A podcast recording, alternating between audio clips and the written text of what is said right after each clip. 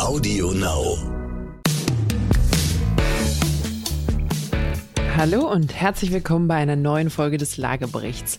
Es ist wieder soweit. Wir gehen quasi wieder auf Expedition. Und das letzte Mal waren wir in Singapur und haben uns dort die Immobilien angeguckt. Jetzt geht's nach China. Und in China passiert gerade ziemlich viel, nämlich scheint es bei einem der größten Immobilien- bzw. Baukonzerne Chinas, Evergrande, gerade ganz schön zu kriseln. Was da gerade passiert, was das bedeutet und ob das vielleicht auch Auswirkungen auf uns in Deutschland hat, schauen wir uns heute an. Wie immer mit dabei ist Peter Hettenbach. Er ist Gründer und Geschäftsführer des IIB-Instituts. Ich bin Katharina Ivankovic. Auch ich bin in der Geschäftsleitung des IIB-Instituts. Und ich wünsche euch viel Spaß mit der heutigen Folge. Peter. Tag, Nina. Hast, oh, bist fit? Ich habe schon gedacht, du bist irgendwie aus dem Text geraten. Jetzt haben wir das so Rügen lange bekommen. auswendig gelernt. Ich bin fit, ich habe dir auch was mitgebracht. Hast du es gesehen? Ich habe dir was hingestellt. Ja, ich sehe es. Ich habe hier zwei Ü-Eier liegen. Ein äh, unnötig gegendertes Mädchen Ü-Ei und ein grünes. Ja, wenn du willst, kannst du ja mal eins essen oder vielleicht kannst du auch aufheben bis am Ende vom Podcast. Überlegst du mal, was du damit ich, machst. Ich behalt's mal. Gucken wir mal. So, Peter, hast du deinen Rucksack gepackt? Wir gehen heute wieder auf Ausflug. Klar, ich kann zwar kein Kantonesisch, aber Ausflüge und äh, in der Geografie heißen die ja Exkursionen, mache ich gerne. Ja, du hast ja letztes Mal so viel Spaß gehabt bei unserer Exkursion nach Singapur. Da dachte ich, ich nehme dich einfach mal wieder mit. Und äh, wir gehen nach China. Hallo, hier ist Amias Haptu mit einer Botschaft des heutigen Werbepartners Lenovo zum Thema IT-Security. Durch steigende Cyberkriminalität entstehen Schäden in Milliardenhöhe. Um Ihr Unternehmen vor Angriffen auf Ihre Daten zu schützen, bietet die Sicherheitsplattform ThinkShield von Lenovo ein flexibel anpassbares Portfolio. Seien Sie und Ihre IT einen Schritt voraus und informieren Sie sich jetzt auf lenovo.spiegel.de. Genauer, wir gehen in die Region Shenzhen in China. Da passiert gerade nämlich ziemlich viel. Finde ich grundsätzlich geil, da war ich auch mal. Und was ich mitgenommen habe, ist, dass ich dort, das ist jetzt eine wahre Geschichte, morgens aus dem Hotel gegangen bin.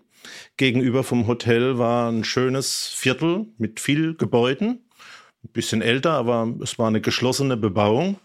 Und ich habe mich morgens noch gewundert, warum da lauter so äh, neonfarbene Kreuze an den Häusern sind.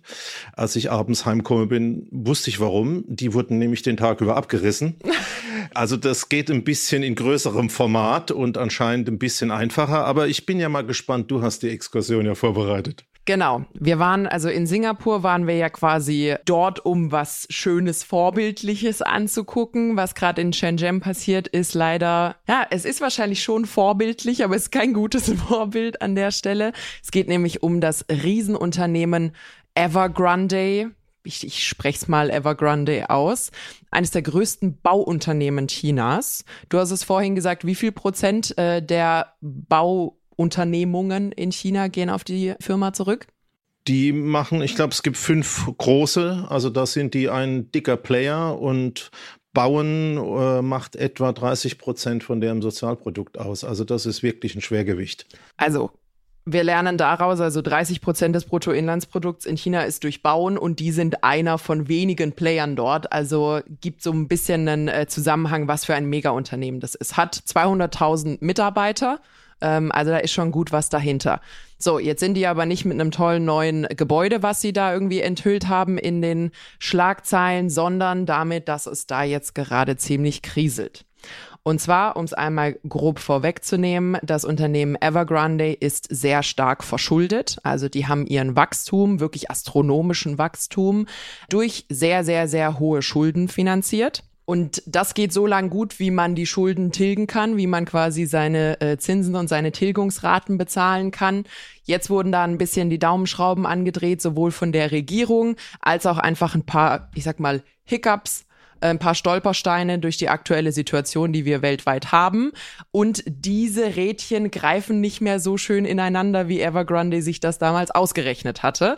Und jetzt drohen Zahlungsausfälle. Also es sind jetzt tatsächlich schon die ersten Zahlungen quasi nicht getan worden und denen droht jetzt der Bankrott. Aber ich habe ja vielleicht andere Vorstellungen zu dem, was viel Schulden sind, äh, wie du und äh, mir vielleicht andere wie die von China. Ich habe ja auch mal gegoogelt. Mhm. Man findet unterschiedliche Größen, so zwischen 100 Milliarden, aber mehrfach 300 Milliarden Schulden. Und da mir das nichts sagt, also für mich ist das schon viel, aber habe ich mal geguckt und bin zum Schluss gekommen, also wenn man den Haushalt von Baden-Württemberg sehen würde oder beispielsweise den Haushalt von Berlin, Berlin hat das Zehntel von dem, was die haben. Ja. Also vor dem Hintergrund, das konkurriert schon mit Ländern. Mhm. Also vielleicht auch da nochmal, um wirklich Länder zu nennen. Wenn man sich Europa anguckt, dann sind die einzigen Länder, die mehr verschuldet sind als Evergrande, Frankreich, Italien, Deutschland, Großbritannien, Spanien, Belgien, Griechenland und Österreich. Und dann fallen wir drunter. Also ein Unternehmen ist mehr verschuldet als Polen, Portugal, Irland, Schweden, Finnland, Dänemark, Ungarn, teilweise einige von denen zusammen. Das ist also, wir sind wirklich auf Länderebene, was Verschuldung angeht, was einfach meinem Verhältnismäßigkeitsgefühl dann doch irgendwie recht viel ist. Also 300 Milliarden Dollar Schulden. Und was jetzt natürlich passiert, also man hat da jetzt schlechte News gemacht, dann wird natürlich äh, an die Regierung geguckt, zieht ihr uns da raus, kennt man ja auch das Thema Too Big to Fail. Und die Regierung ist gerade noch so ein bisschen zurückhaltend in China. Die sagt, oh, nee, also regelt ihr das mal selber. Wir haben euch gewarnt, wir haben gesagt, ihr, ihr spielt da mit zu hohem Risiko. Die zentrale Notenbank von China hat aber jetzt schon wieder positive Signale gegeben, hat gesagt, sie wird die Privatanleger schützen, die quasi ähm, bei Evergrande investiert sind, damit die nicht so ein bisschen wie bei Wirecard bei uns passiert ist, damit quasi die Pleite dieses Unternehmens auf dem Rücken der kleinen Anleger ausgetragen wird. Aber alles in allem gerade nicht so rosig. Ja, aber dass wir noch ein bisschen auch äh, mal in die Welt von dem Unternehmen reinschauen. Das ist ja 96 gegründet, also eigentlich ziemlich neu. Mhm. Äh, der Kollege, der einen Namen hat, den kein Mensch aussprechen kann, war zwischendurch Möbelwagen, zwischendurch auch mal äh, mit bei den Reichsten der Welt. Mhm. Ähm, und das ist eigentlich nicht nur ein Immobilienkonzern, sondern wie ich googeln konnte das zweite Mal, also ich kann das auch. Ich bin stolz auf dich. Ähm, Tourismus, Internet, Versicherungen, Freizeitparks, über das Thema Finanzierung reden wir vielleicht noch. Aber zum Beispiel auch äh, mit der kühnen These, Zitat, Anführungszeichen, die Autos, sie haben sich nämlich in Elektroautos engagiert, äh, mit dem Ziel 2019 begonnen, ähm, tatsächlich der Marktführer zu werden und am meisten weltweit Elektroautos zu verkaufen. Mhm. Stand heute null. Stand heute null. Also die haben ein bisschen viel mit Geld gezockt und das an allen, allen Ebenen. Also bis 2025 wollten sie größter Elektroautobauer der Welt werden und bis heute kein einziges Auto verkauft. Genau, und äh, da, da können wir vielleicht einmal kurz reinsetzen, weil es äh, ein ganz gutes Bild dazu gibt, wie die Geld hin und her geschoben haben, sage ich mal, innerhalb ihres äh, Konzerns. Diese Immobilienbranche war die Gelddruckmaschine. Da kam die Liquidität her, da hatte man quasi auch, wie soll man das sagen, den guten Ruf, um auch wirklich groß zu leihen an der Stelle. Also das war zum einen der Geldgeber, aber auch eben quasi bös gesagt die Front, das Gesicht, mit dem man aufgetreten ist, um wirklich in großem Stile Geld zu leihen und hat damit natürlich andere Projekte des Unternehmens mitfinanziert. Peter hat es gerade schon gesagt, also bei uns in Schwaben würde man sagen, die haben sich halt verzettelt. Ähm, also die waren riesen diversifiziert. Äh, du hast es gerade aufgezählt, von Golfplatz bis äh, zur Schule, bis zu was nicht alles, äh, wo die involviert waren. Und aber das prestigeträchtigste Projekt, was jetzt so die, die große Zukunft werden sollte, war Evergrande New Energy Vehicle. Und da ist es gerade gesagt, die haben null Autos verkauft. Und nach meinem normalen Verständnis ist ein Unternehmen, was nichts verkaufen kann, ein Unternehmen, was nichts wert ist würde man meinen. Also ein Kiosk, der keine einzigen Schokoriegel verkauft, ist ein ziemlich schlechter Kiosk. Aber ein Autounternehmen, was null Autos verkauft, ist 87 Milliarden Dollar wert. Und äh, da sieht man auch schon ein bisschen, wie viel da wirklich auch mit Prestige, mit Marketing im Markt agiert wurde. Dieses Evergrande äh, äh, Energy Vehicle oder auch Evergrande Auto genannt, hatte ein Wachstum, du hast gerade gesagt, 2019 gegründet, von 1000 Prozent in zwölf Monaten. Also das wäre schon eine tolle Erfolgsstory, wenn was dahinter wäre. Aber da wurde natürlich drauf gewettet, dass da in der Zukunft was kommt, waren zwischendurch mit knapp 90 Milliarden Dollar geschätzt.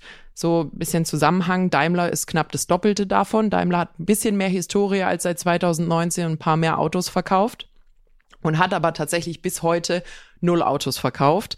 Ganz im Gegenteil, die schlechten Neuigkeiten da jetzt rund um den Mutterkonzern haben dafür gesorgt, dass die Aktien jetzt um 90 Prozent ähm, eingefallen sind. Das heißt, die sind von ihren knapp 90 Milliarden auf 10 Milliarden eingefallen und gucken jetzt so ein bisschen doof aus der Wäsche.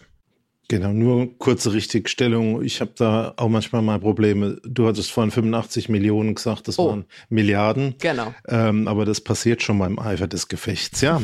ähm, bei Immobilien ist es so, da leiht man sich viel Geld, die kosten viel Geld. Das ist ein sehr kapitalintensives Geschäft. Anscheinend haben die so viel besorgen können, dass es im Immobilienbereich gar nicht unterbringen konnten. Und ähm, da stellt sich natürlich aus meiner Sicht schon die Frage, ähm, kann man das vergleichen mit dem, was wir 2007, 8, 9 erlebt haben? Subprime-Krise, Lehman, Pleite im Immobilienmarkt in den USA? Also ich bin kein Super-Experte, was die Subprime-Krise angeht, aber äh, ich glaube, ich weiß genug. Und das Kernproblem an der Stelle war, dass man ja Kredite hatte, hinter denen kein zahlungsfähiger Schuldner gesteckt hat. Und wenn man sich das jetzt so anguckt, und in der Lehman-Krise war es ja genauso, man hat ja um es ganz, ganz vereinfacht zu sagen, wenn man es auf Immobilien bezieht, man hat sich ein Haus gekauft, was man sich eigentlich nicht leisten konnte, war aber kein Problem, solange die Immobilienwerte sich positiv entwickelt haben. In dem Moment, wo die Immobilienwerte aber angefangen haben zu stagnieren, wieder runterzugehen, ging es dann in die quasi absoluten äh, schneeballmäßigen Kreditausfälle, Zahlungsausfälle an der Stelle. Und was den generellen Mechanismus angeht, nämlich das Wetten darauf, dass es für die Zukunft immer bergauf geht, aber eigentlich kein Kissen als Reserve, dass ich es auch in schlechten Zeiten schaffe, würde ich sagen, in einem anderen Stil ist das schon, kann man da schon einige Parallelen ziehen.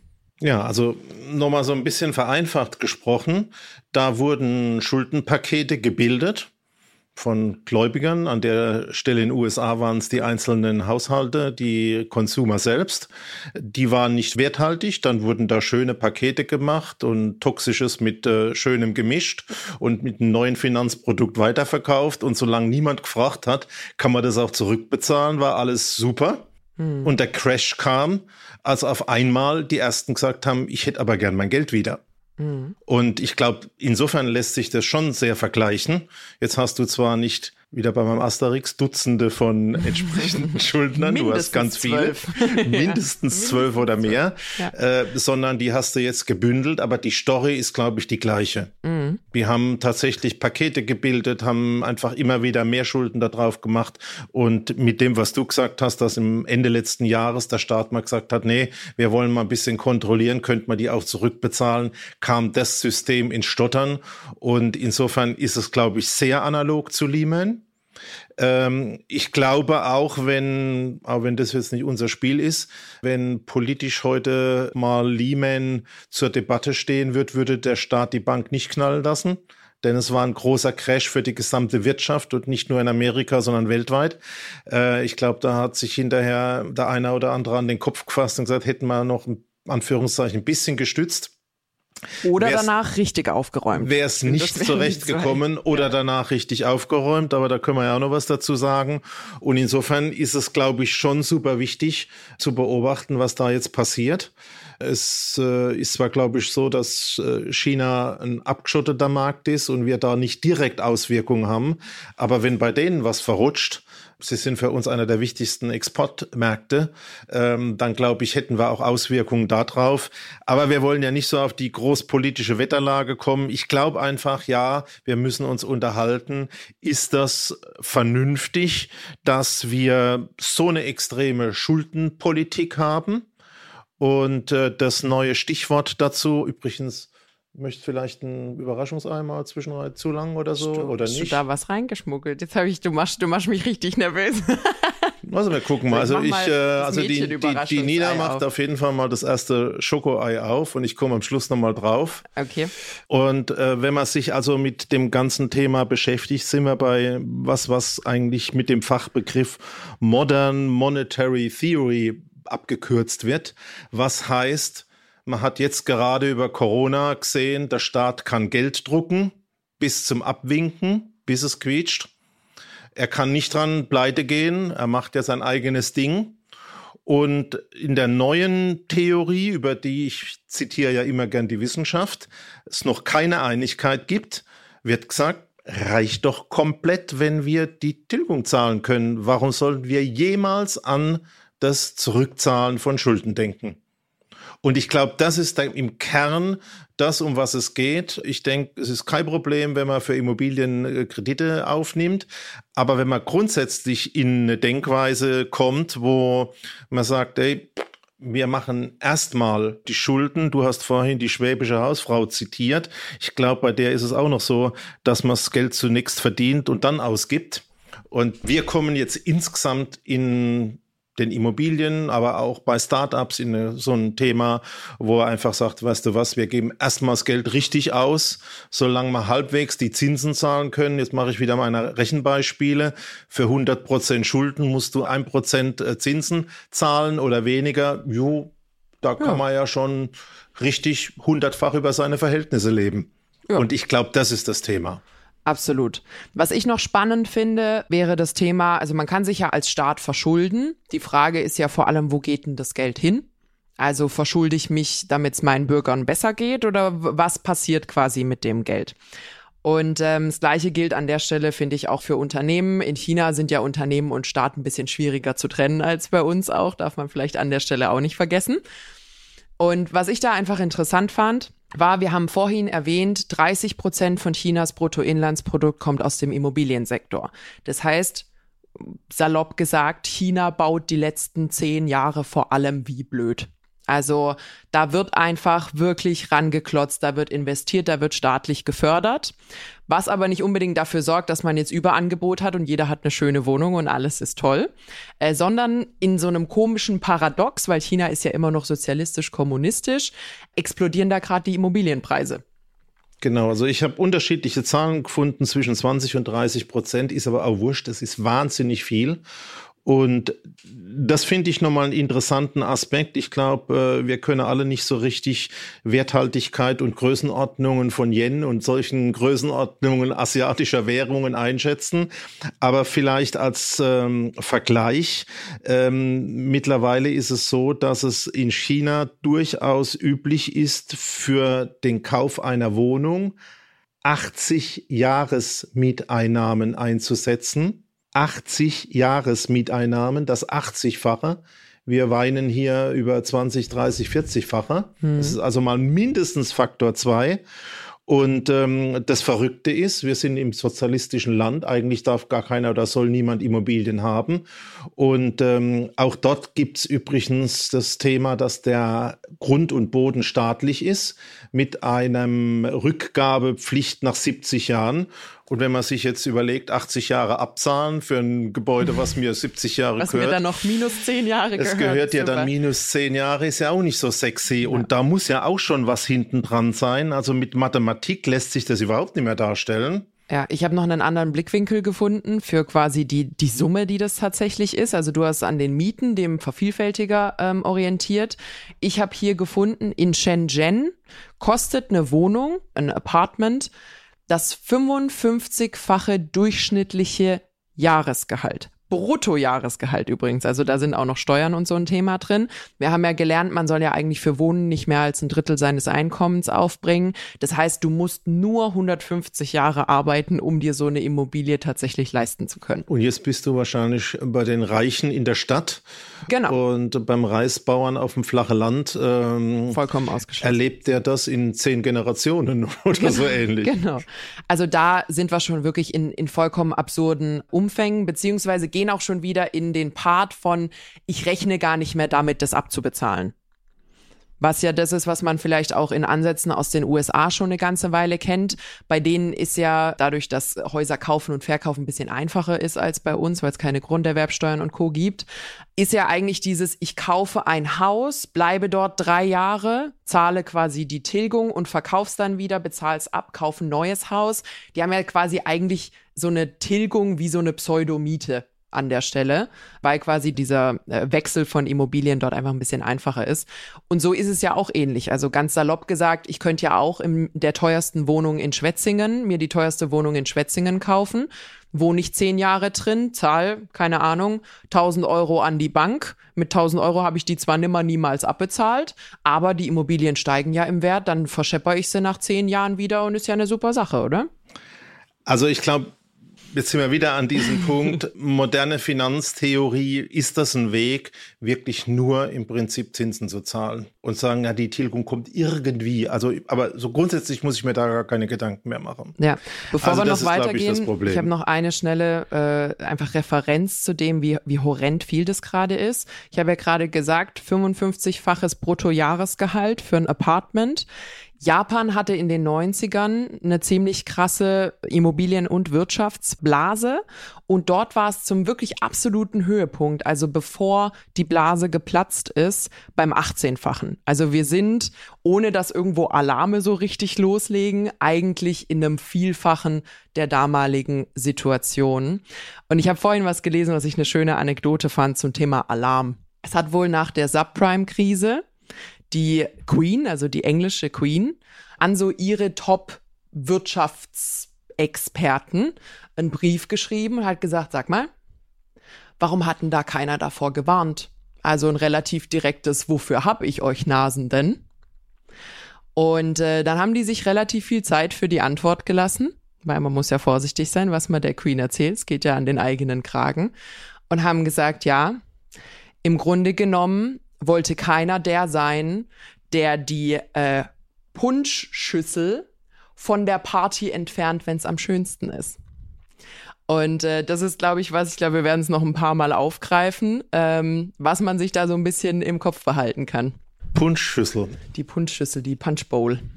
Übrigens nur noch mal was, ich habe ja gelernt, dass wenn ich dir so entsprechende Stichworte gebe, ich dann hinterher mit schönen Exkursionen rechnen kann.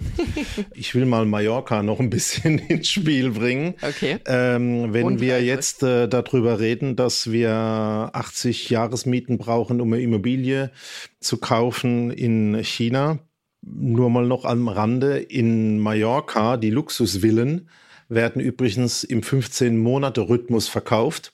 Also die durchschnittliche Haltezeit ist Größenordnung 15 Monate. Also da hat man schon überhaupt keine Chance mehr, mhm. solche überteuerten Dinge ähm, zu finanzieren. Also das Stichwort war, vielleicht reden wir ja mal über Mallorca und du lädst mich mal zu einer Exkursion ein.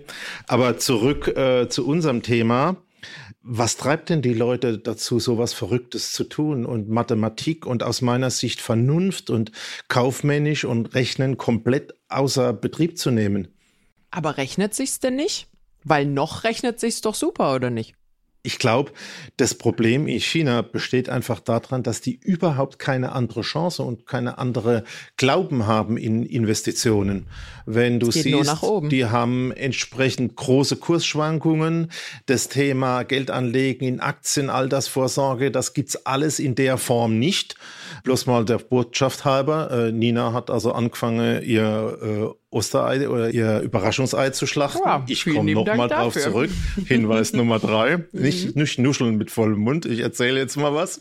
Und ich glaube einfach, das führt dazu, dass äh, da momentan alles so monozentrisch in diese ganze Immobiliengeschichte geflossen ist. Und wenn natürlich die Wirtschaft, wir reden ja immer über zehn Prozent Wirtschaftswachstum und so weiter, so stark vom Bauen geprägt ist, soll man mal fragen, ob vielleicht auch nicht ein bisschen zu viel gebaut wird. Hast Übrigens, du da Zahlen? Ja, also ich habe vorhin gelesen, man weiß es nicht 100 Prozent, sind natürlich auch Informationen, die nicht so gerne rausgegeben werden, aber dass bis zu 90 Millionen Wohnungen leer stehen, also dass da Wohnungen gebaut wurden, die keiner braucht. Kurze Anekdote dazu, ich habe ja auch ein bisschen Zeit in Peking verbracht, mich dort auch mit äh, Locals unterhalten, beziehungsweise auch äh, Deutschen, die schon sehr, sehr lange dort leben.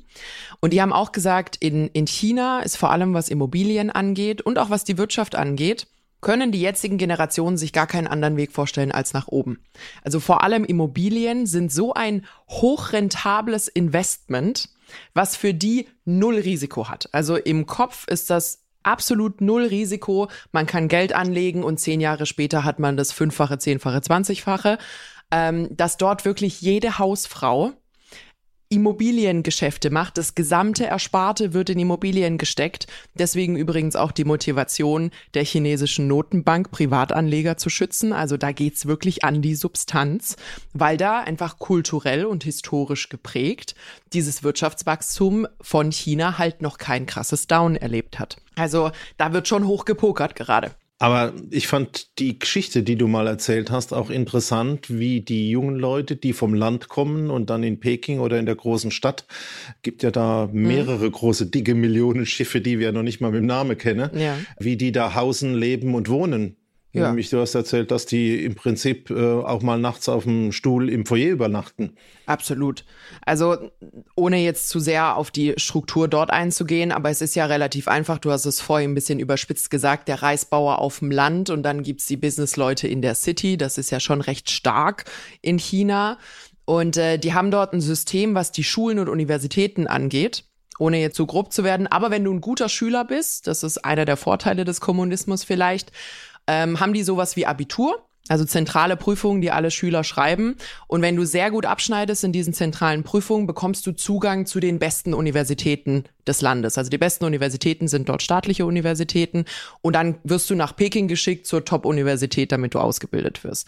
Dementsprechend ist es da häufig natürlich das Bestreben des Nachwuchses der Familie, möglichst gut in der Schule zu sein. Deswegen übrigens auch eine sehr hohe Suizidrate bei äh, jungen Leuten in China. Der Beste in der Schule zu sein, in die große Stadt zu gehen, dort äh, zu lernen und dort zu arbeiten, damit man dann die Familie zu Hause finanziell unterstützen kann. Es ist wirklich ein Spiel mit sehr hohem Einsatz, das da gespielt wird in China gerade, äh, was die gesamte Bevölkerung einfach auch betrifft.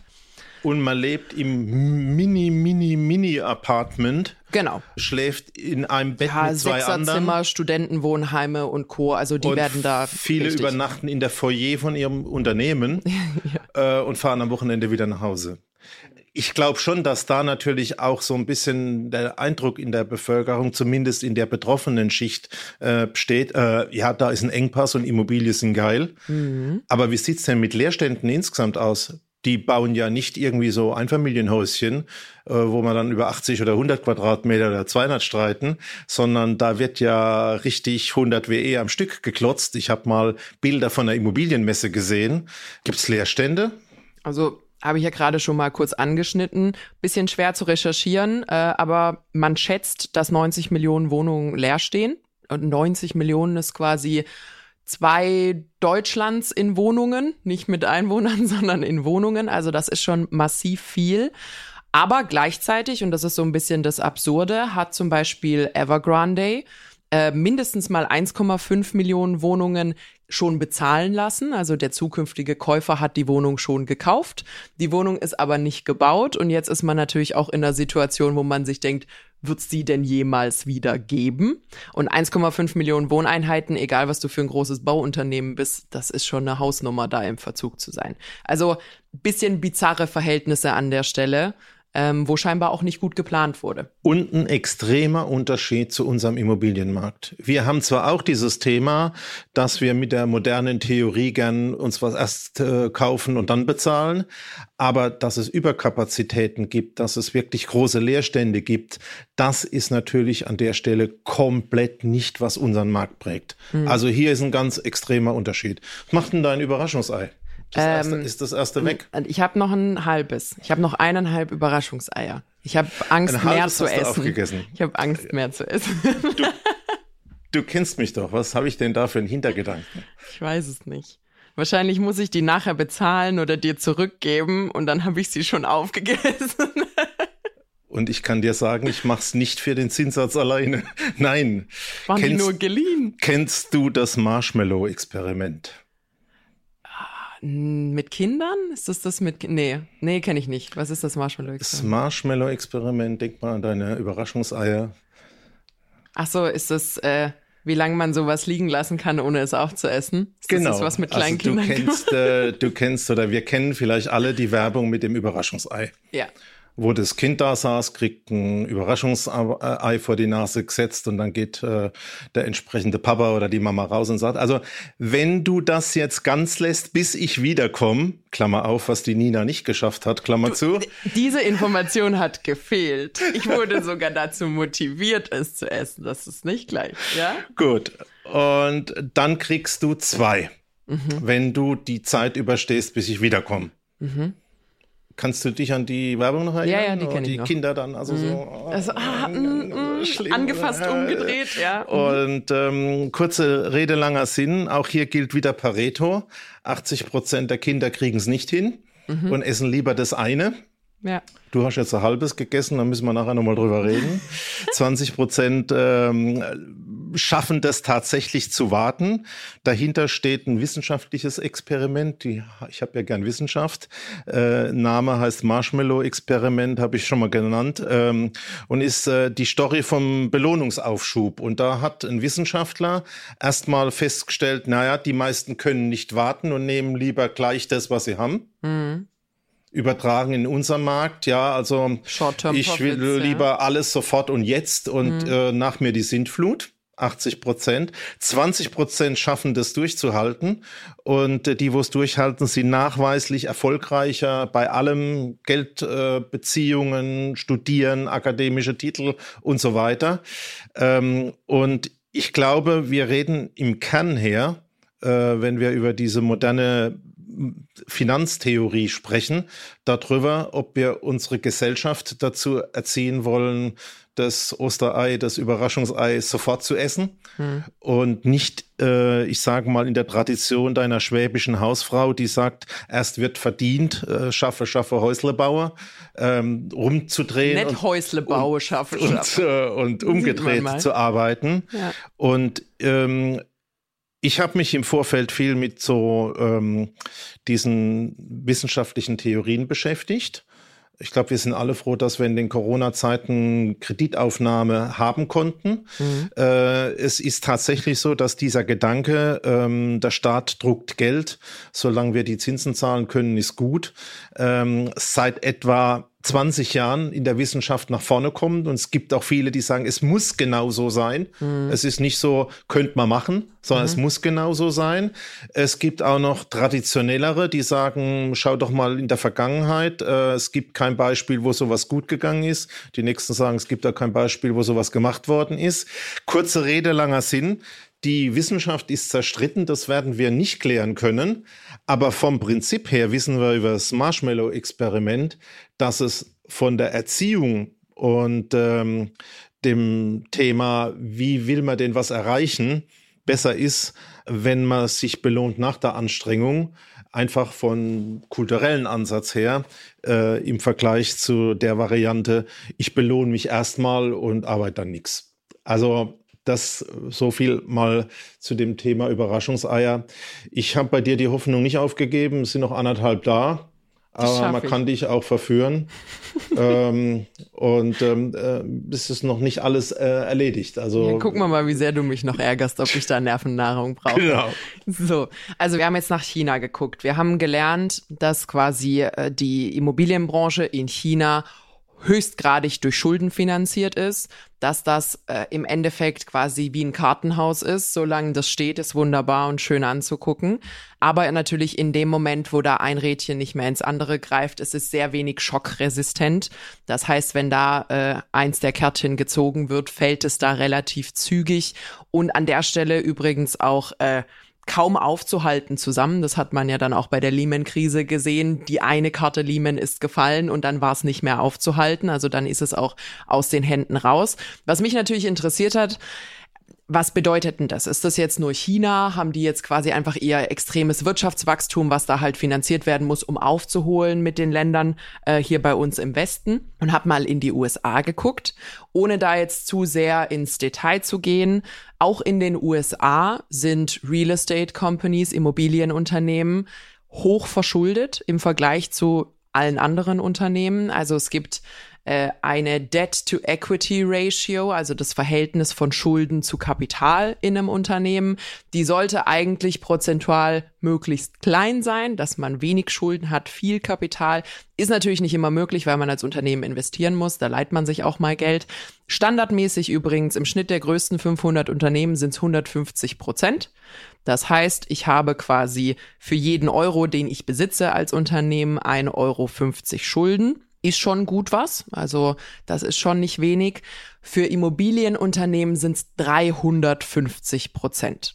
Das heißt, auch da zieht sich das Muster durch, die machen einfach ganz anders Schulden, als das so üblich ist.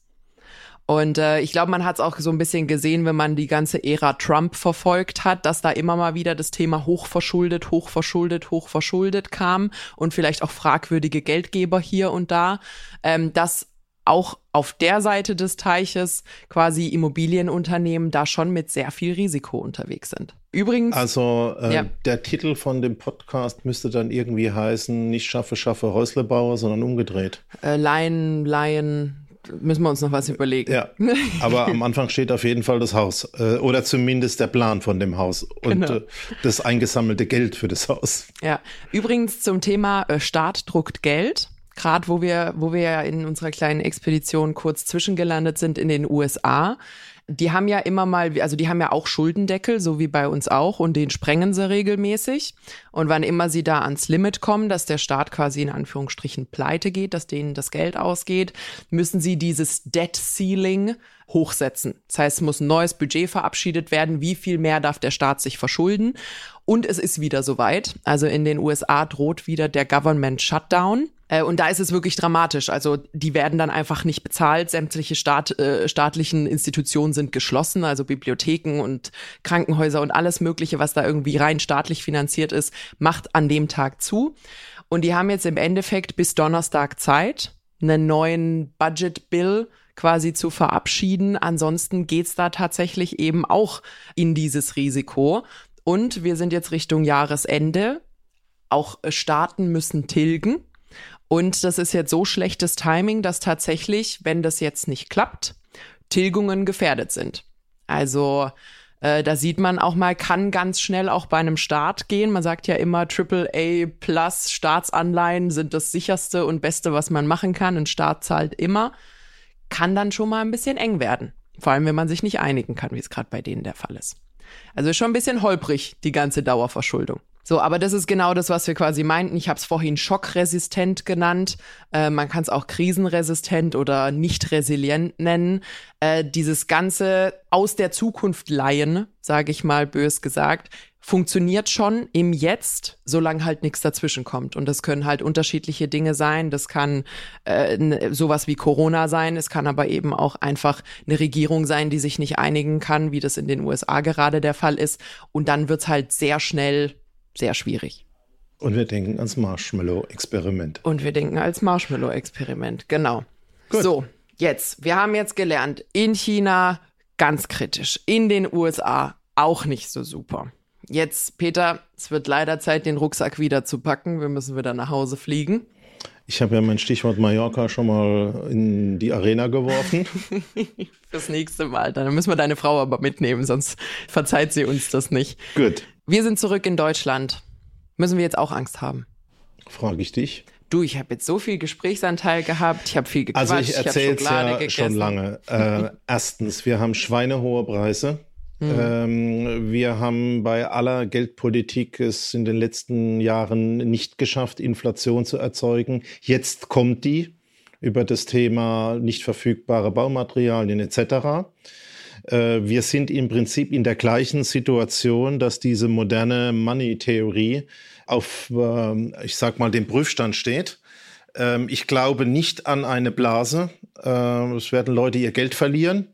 Aber ich sag boshafterweise ja immer im Regelfall nur das, was die Oma gespart hat weil unsere Kredite sind im Regelfall äh, so, dass wir nur 70, 80 Prozent einer Gesamtsumme finanzieren mit den Banken. Äh, das heißt, 20, 30 Prozent Eigenkapital sind da. Das heißt, wenn ein Rutsch käme um 20, 30 Prozent, hätten die Banken alle noch ihr Geld. Es wäre nur das Ersparte von der Oma weg. Ähm, insofern lässt sich das alles aus meiner Sicht nicht vergleichen und ich sehe das positiver. Aber noch einmal, ähm, ich glaube, es ist ein grundsätzlich falscher Ansatz, auch von der Erziehung und auch wenn ich an Kinder denke, ähm, wenn man sagt, du weißt was, jetzt gönnen wir uns einfach mal alles und hinterher überlegen wir uns, wie wir das Geld dafür besorgen. Das ist im Regelfall nicht der richtige Weg, sondern dann heißt, oh, das war doch schön, wenn wir uns noch mal Geld leihen, haben wir noch mehr. Und deswegen geht's da für mich um grundsätzlich das Thema, wie wir auch Unternehmen führen, wie wir unsere Familien führen, wie wir auch ähm, Immobilien führen. Und das heißt, ich würde eher zum alten Grundsatz Schaffe, Schaffe, Häuslebauer neigen. Hm. Also Häuslebauer, Schaffe, Schaffe wird nicht unbedingt. Heißt im Regelfall Häuslebauer und dann Urlaub, Urlaub oder sowas. Nee, also grundsätzlich stimme ich dir vollkommen zu. Ich glaube, wenn ich jetzt einen äh, seriösen Finanzberater hätte und ich sage sie, ich würde gern, äh, der Peter hat gesagt, ich kann jetzt zwei Monate Sabbatical machen und ich würde gerne eine Weltreise machen, habe aber gerade nicht so viel flüssig, bräuchte so 20.000 vielleicht. Die habe ich nicht, die hole ich mir jetzt als Konsumkredit. So. Und dann komme ich zurück, schön braun gebrannt und erholt und denke mir, oh, vielleicht will ich ein neues Sofa. Ich, ich glaube, ich brauche ein Auto. So.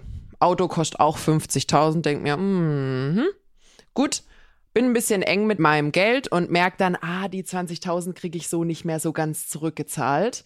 Frag meinen Finanzberater, wie wäre es denn, wenn ich mir die 20.000 einfach von einer anderen Bank leihe oder vielleicht auch 25.000, damit ich die Zinsen direkt habe. Und dann zahle ich Bank 1 und dann kümmere ich mich später um Bank 2, die mir ja das genau, zweite genau, oder ich kaufe dann noch ein hat. Elektroauto und versuche den Zuschuss, den es dafür gibt, mir ausbezahlen zu lassen. Ja, oder dann werde ich, dann werde ich ja auch Gehaltserhöhungen haben bis dahin und das wird schon alles funktionieren. Ich habe mir das ausgerechnet. Würde, glaube ich, jeder seriöse Finanzberater sagen, ich glaube, du hast den Schuss nicht gehört gehört. Also das kannst du schon machen, aber dann sehen wir uns beim Insolvenzberater wieder äh, und nicht in deinem neuen tollen Auto oder in der neuen Wohnung.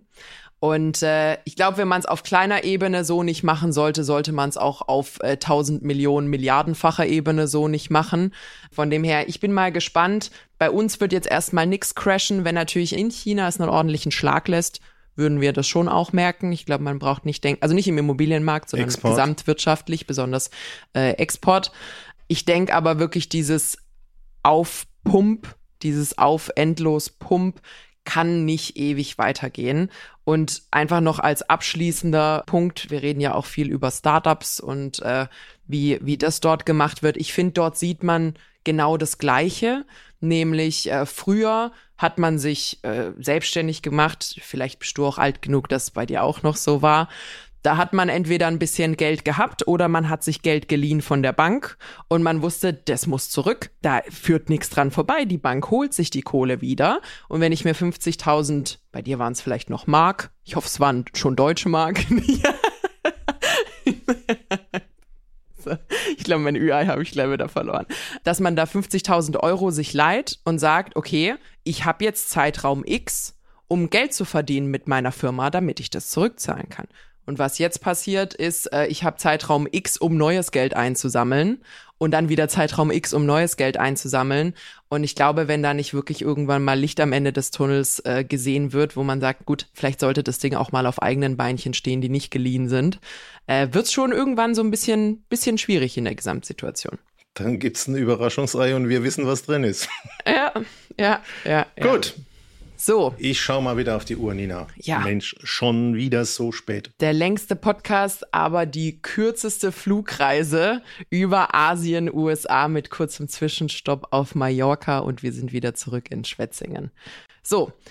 Ich hoffe, wir haben euch ein bisschen was erklären können. Ich glaube, da wird auch noch einiges kommen in den nächsten Wochen und Monaten darüber, wie sich das weiterentwickelt, ob es da wieder zurückgeht, ob da ein kleiner Fallschirm, ein goldener vom Start gestreckt wird oder nicht. Sehen wir dann. Äh, wir werden euch auf jeden Fall auf dem Laufenden halten, wenn sich da noch mal was ergibt, was eine Podcast-Folge wert ist. Bis dahin, machen Sie es gut. Bis dahin, ich esse jetzt meine andere Hälfte vom Ü-Ei, weil ich habe ja gemerkt, es wird keine bösen Folgen. Tschüss. Bis dann. Ihr findet uns wie immer mittwochs bei Audio Now und überall, wo es Podcasts gibt. Wir freuen uns. Tschüss.